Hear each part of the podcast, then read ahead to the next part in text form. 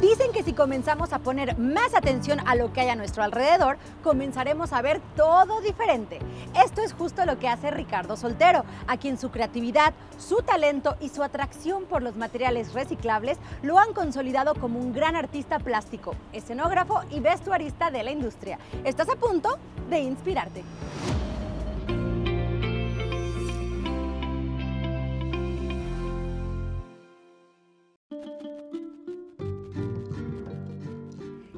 Rinconcito de la ciudad de Southgate, rodeado de colores, materiales y un sinfín de nuevas ideas, se encuentra un genio mexicano que desde chico convierte ideas en sueños realizados. Hola Ricardo, muchas gracias por tu tiempo. Cuéntanos un poquito más de ti, de dónde eres. Soy de un pueblito en Nayarit, a Tuxpan, Tuxpan, Nayarit.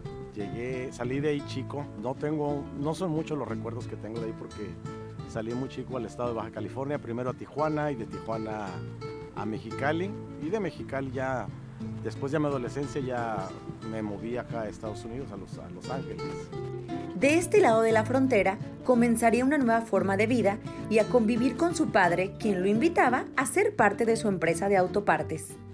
El primer uh, bloqueo o tropiezo que tuve fue con mi padre, que a pesar de, que siempre estuvo ahí para nosotros, no nos conocíamos lo suficiente, ah, ni los planes que él tenía para mí no eran los que, yo, los que yo quería. Mis planes al venirme aquí era entrar al colegio, medio masticaba el inglés, entonces dije, pues aprendo un poquito más de inglés en el colegio y, y busco una carrera en el diseño, que es lo que siempre me atrajo.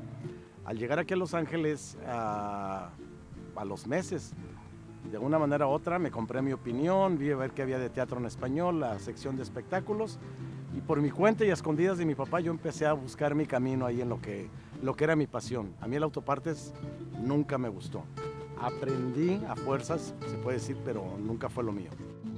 Así que Ricardo se comenzó a abrir paso en la industria de las artes visuales, tanto en los teatros como escenógrafo, vestuarista o en proyectos donde su trabajo le daba vida a los personajes que él más ha admirado, como Frida Kahlo. Hace aproximadamente 27 años, a Rubén Amavisca del Teatro Frida Kahlo escribe la obra y la monta, entonces me invita a ser el diseñador de vestuario y escenografía.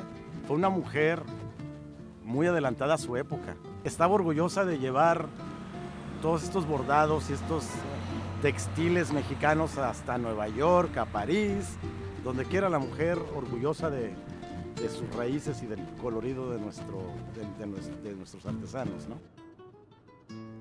Ricardo es un artista que pasa largas horas en su taller, creando magia con materiales tan simples como el engrudo, resistol, agua, pinturas y productos reciclados que hasta hoy le han permitido crear las obras más asombrosas en donde cada detalle lleva impregnada su cultura mexicana y su fascinación por la elaboración de las famosas Catrinas han llevado su trabajo a otro nivel.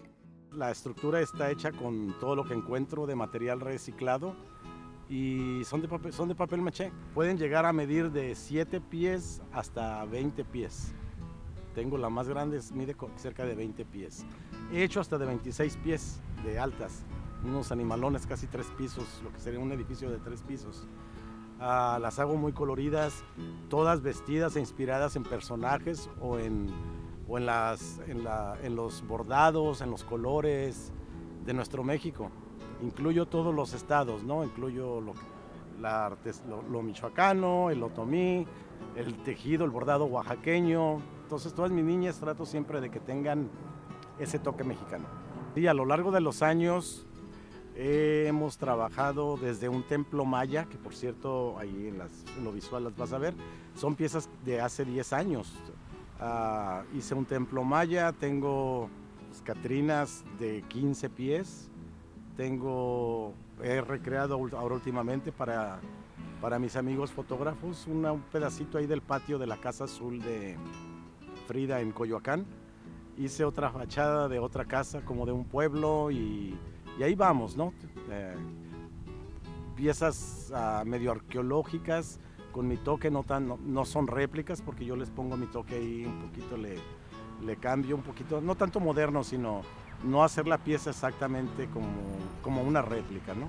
Su trabajo ha podido viajar por varios países. Sus piezas ahora forman parte de museos en Italia, se encuentran en el Museo de Arte de Seattle, Washington, en el Denver Botanic Gardens y en muchas galerías de arte que reconocen el trabajo de este gran cartonista que pone su cultura mexicana por lo alto y a quien cada año le siguen pidiendo más piezas para exhibir.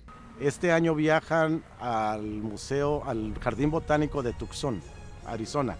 Las Catrinas van a estar en Arizona y cada año sucesivamente ellos los van a estar llevando a otros, a otros este, museos o jardines botánicos. Pero sin duda, el evento que más posicionamiento le ha dado a sus creaciones es la celebración del Día de Muertos en Hollywood, en el famoso cementerio Hollywood Forever, donde asisten miles de personas y él es el encargado de todo el arte visual. ¿Qué sintió Ricardo cuando por primera vez viste decorado el Hollywood Forever, el cementerio más grande de Estados Unidos, con tus diseños, con tu arte ahí plasmado? Cada año, uh, el jueves antes del evento, que es dos días antes, yo termino el arco de entrada, que siempre se hace de flor fresca. Y viene vienen los dueños, los dueños los directores del evento, vienen y ya me dan mi palmadita y que están contentos y nos tomamos la, la fotografía. Eso también es parte de, de todos estos uh, uh, nudos de emociones que hay. Es un orgullo muy grande ser parte de ese evento y, y, eh, de que los directores, a pesar de que sean de otra nacionalidad, abracen nuestra cultura. Mi trabajo va dedicado a, a los mexicanos.